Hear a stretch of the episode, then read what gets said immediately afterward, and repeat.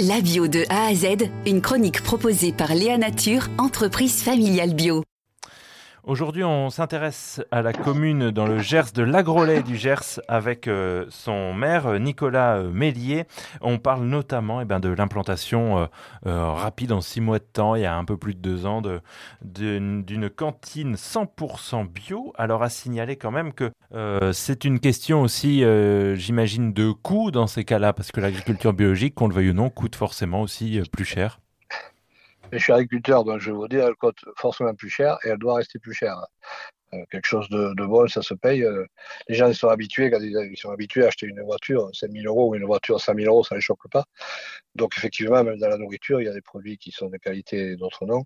Malgré tout, euh, quand vous raccourcissez la filière, on arrive à, à, être sur des prix tout à fait comparables au conventionnel parce qu'on change de façon de travailler.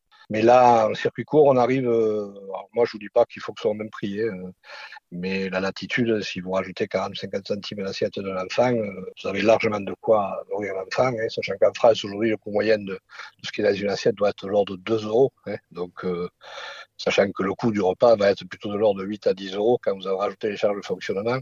Donc, il faut arrêter de se prendre la tête avec ce qu'il y a dans l'assiette. C'est pas ce qu'il y a dans l'assiette qui coûte cher, ce sont les charges de fonctionnement. Mmh peut-être qu'on a du travail de réflexion sur les charges de fonctionnement en, en repensant des cuisines euh, centrales de qualité culturellement. Je pense qu'aujourd'hui, maintenant, il faut travailler sur les cuisines et sur les cuisiniers. Cette cantine bio aussi, elle s'inclut dans toute une volonté que vous avez eue de, dynamiser euh, votre commune. Je, le redis, euh, c'est euh, l'agrolet du Gers, euh, c'est 600 habitants.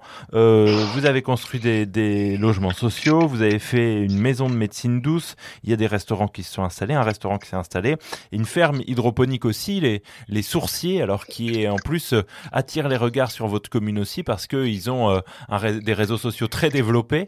Euh, notamment sur, sur Instagram. Tout ça participe d'un tout et va globalement dans le même sens, vous avez le sentiment? Ah oui, oui, tout à fait. Aujourd'hui, les gens ne sont pas là par, enfin, les sourciers, ils étaient là, là, mais ils ne sont pas restés par hasard. Je veux dire, aujourd'hui, euh, aujourd'hui, quand vous dites qu'on est 600 habitants, euh, on a doublé la population en 12 ans. on a doublé la population en 12 ans. Encore aujourd'hui, on est, on est très sollicité parce que les gens viennent pour les, pour l'image et les valeurs que l'on porte. Qu'est-ce qui vous reste à faire alors dans cette commune euh, avec une telle dynamique? Oh, là, vous aurez passé la journée pour m'écouter. Euh, là, on a, bon, la ferme, on a fait une légumerie cette année sûrement. Euh, bon, on aimerait installer un éleveur fromager. On a acheté un centre de vacances de 17 hectares où on cherche des activités qui sont en relation euh, direct avec nos, nos, convictions. On passe à un centre de formation cuisinier, centre de formation agro-pastoralisme, euh, formation euh, culture légumière, mais tout ça, tout ça autour de autour des besoins des collectivités publiques.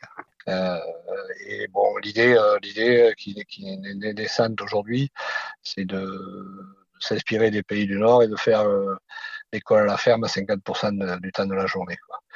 Donc, on aimerait être commune pilote euh, avec les enfants qui aillent en classe le matin ou vice-versa et l'après-midi sur la ferme et construire un programme pédagogique avec les enfants dehors 50% euh, du temps. Vous avez le sentiment que ce qui se passe à la Grolet du Gers, euh, ces initiatives, cette dynamique aussi, elle essaime un peu autour de vous ou même plus loin? Oui, oui, ça c'est évident. Je reçois souvent des collectivités quand j'ai besoin de m'inspirer, je vais voir ailleurs. Donc aujourd'hui, je suis très content de recevoir les collectivités quand elles, elles le souhaitent. J'ai reçu un conseil départemental voisin. Ça fait plaisir, quoi. Et donc euh, tout ça aussi euh, grâce à une dynamique euh, générale et portée notamment par cet esprit autour de l'agriculture biologique et de la, la, cantine bio. Merci beaucoup Nicolas Mélier. Je rappelle que vous êtes le maire de cette commune de l'Agrolet du Gers, qui comme son nom l'indique, du coup, est dans le Gers. Merci beaucoup de nous avoir avoir euh, reçu. Merci encore. À bientôt, au revoir. Merci. Léa Nature, fabricant français de produits bio en alimentation et cosmétiques, bénéfique pour la santé et respectueux de la planète.